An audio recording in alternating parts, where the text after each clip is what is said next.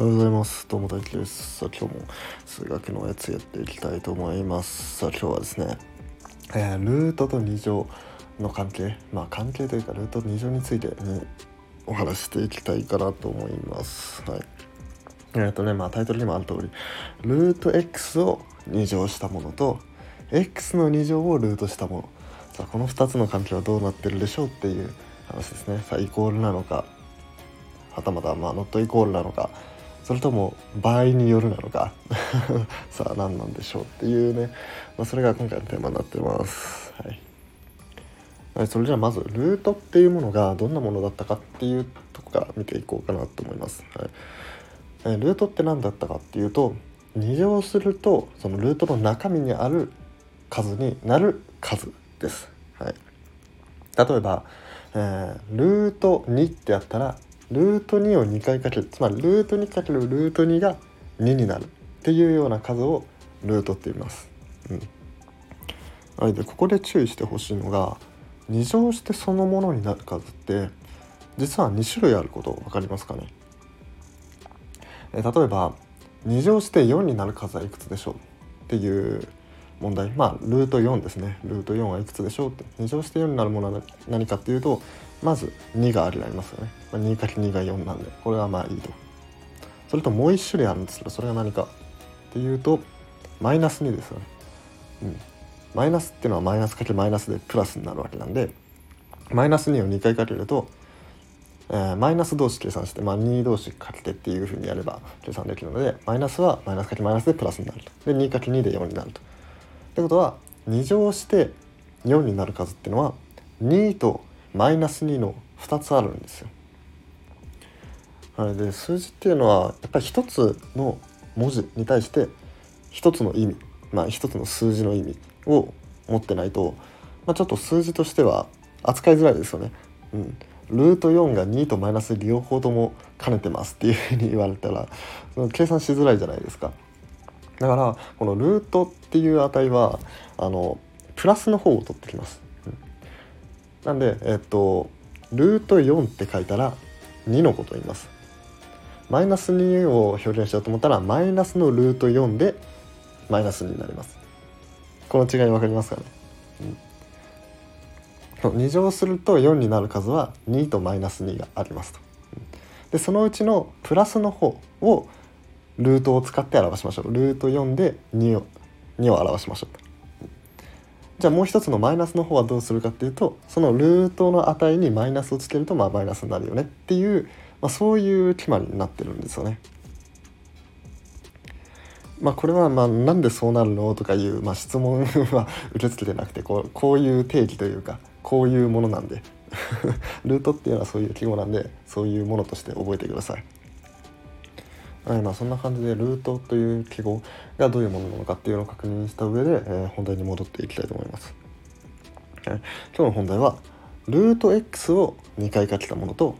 ルートの中に x2 乗が入っているもの、まあ、この2つの、えー違いなんですよね。うんまあ、まず分かりやすいのは最初のルート x を2回かけたものですね。まあこれはねもう分かりやすいですよね。うん、2乗すると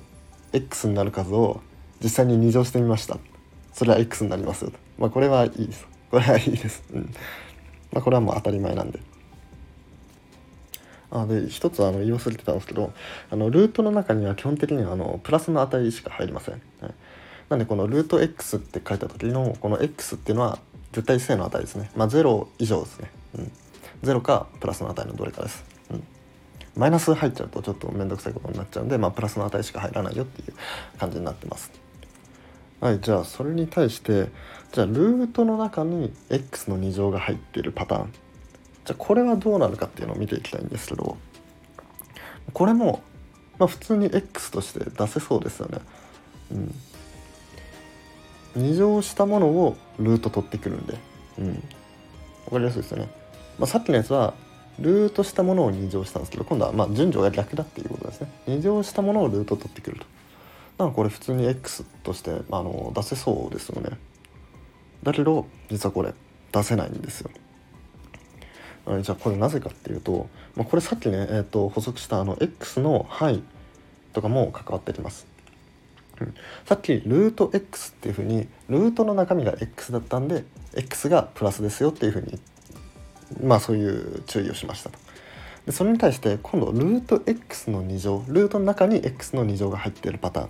っていうのはこのルートの中に x2 乗入っててで x2 乗、まあ、2乗した値って絶対プラスになるんですよ。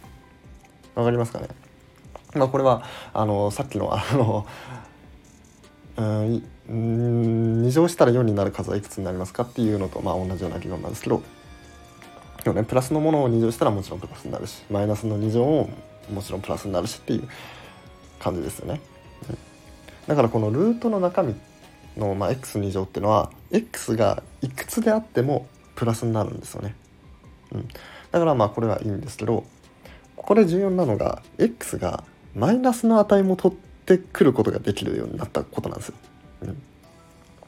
さっきのはルート x だったんでプラスしか x はプラスしか取ってこなかったんですけどルートの中に x2 乗があるパターンはこの x2 乗の x がいくつでも